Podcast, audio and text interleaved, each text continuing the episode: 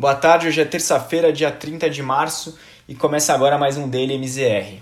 Nos Estados Unidos tivemos um dia de correções nas bolsas, novamente com as ações de tecnologia sofrendo queda diante da alta dos rendimentos dos títulos do Tesouro para o longo prazo. É, a alta nos treasuries dessa semana está muito associada ao pacote de estímulos de 3 trilhões de dólares que o presidente Joe Biden visa implementar amanhã. É, a ideia é que o pacote seja em parte custeado por um aumento de impostos para os mais ricos e para as grandes empresas, até como uma forma de conter o aumento da desigualdade provocada pela pandemia, mas ainda não foi definida ao certo como essa estratégia fiscal será incluída.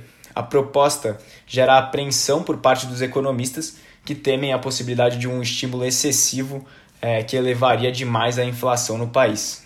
Entre os dados econômicos dos Estados Unidos divulgados hoje, o índice de confiança do consumidor subiu para 109,7 em março, a leitura mais alta em um ano, né, após um aumento modesto que havia ocorrido em fevereiro. Após ajustes, o Dow Jones fechou em queda de 0,31%, o Nasdaq teve queda de 0,11% e o S&P 500 recuou 0,32%, fechando em 3.958 pontos. Partindo agora para o continente europeu, as bolsas fecharam o dia em alta, com os bancos europeus revertendo as fortes perdas registradas ontem, né, que foram muito causadas pelos temores envolvendo o fundo americano que fez uma venda emergencial de dezenas de bilhões de dólares na semana passada. O setor bancário teve alta de 2,67 no dia, compensando bem a perda de pouco mais de 1% registrada ontem. Isso porque o mercado entendeu que a inadimplência do fundo não deve gerar consequências graves ao restante do setor e a única ação que foi mais impactada no dia foi a do Credit Suisse, que caiu hoje mais 3%, além dos 14% que foram registrados ontem. O índice Stock 600 fechou em alta de 0,71% aos 430 pontos. O destaque do dia foi o DAX, índice da Bolsa de Frankfurt, que avançou 1,29% e chegou à marca de 15.008 pontos, é, uma nova máxima histórica.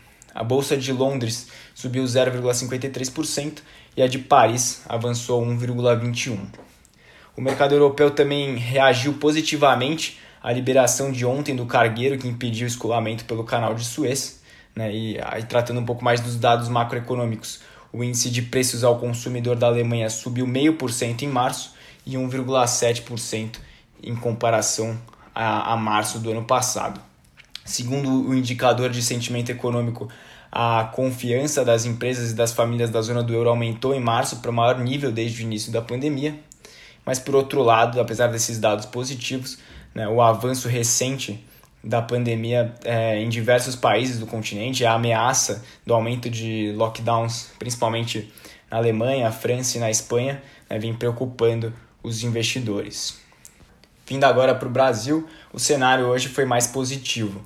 Nos dados macroeconômicos, o CAGED apontou para a criação no Brasil de 401.639 vagas de emprego com carteira assinada em fevereiro. O resultado ficou bem acima do esperado pelos analistas, que era algo entre 240 mil e 300 mil vagas criadas. No cenário político, a troca feita por Bolsonaro ontem de seis titulares nos ministérios gerou bastante repercussão. É, talvez ainda seja cedo para concluir sobre os efeitos de todas essas trocas, mas o fato é que o movimento acabou fortalecendo ainda mais o centrão, o que, por um lado, reduz a possibilidade de abertura de processo de impeachment do presidente, o que atrasaria as reformas, mas, por outro lado, aumenta a pressão por maiores gastos e elevação dos risco, do risco fiscal. Esse cenário misto acabou não afetando o Ibovespa, que fechou em alta de 1,24% aos 116.850 pontos, puxado justamente pelas ações ligadas ao ciclo econômico que haviam sofrido no pregão de ontem. A alta, na verdade, está muito mais associada a uma questão técnica de ajustes nos portfólios e vinculados aí ao fim do primeiro trimestre do ano.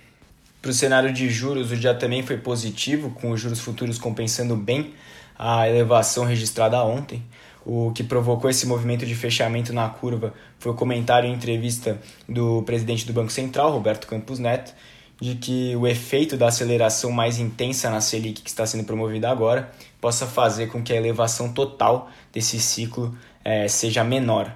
Segundo ele, é, quando o Banco Central cortou a Selic para 2%, esperava-se um cenário mais negativo, que de fato não ocorreu. Por isso, a necessidade de alta mais expressiva no curto prazo para conter a pressão inflacionária que vem sendo apresentada. Depois da fala de Campos, é, tivemos um fechamento em todos os vértices da curva de juros, principalmente na parte curta. Ao fim da sessão regular, o contrato do DI para janeiro 22 passou de 4,76 registrado ontem para 4,66.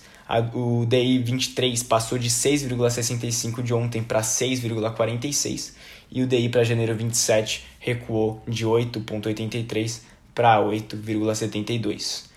Para o câmbio, após passar a maior parte da tarde em queda moderada, o dólar devolveu praticamente todo o movimento no fim do dia, com os investidores ainda buscando entender o sentido dessa reforma ministerial.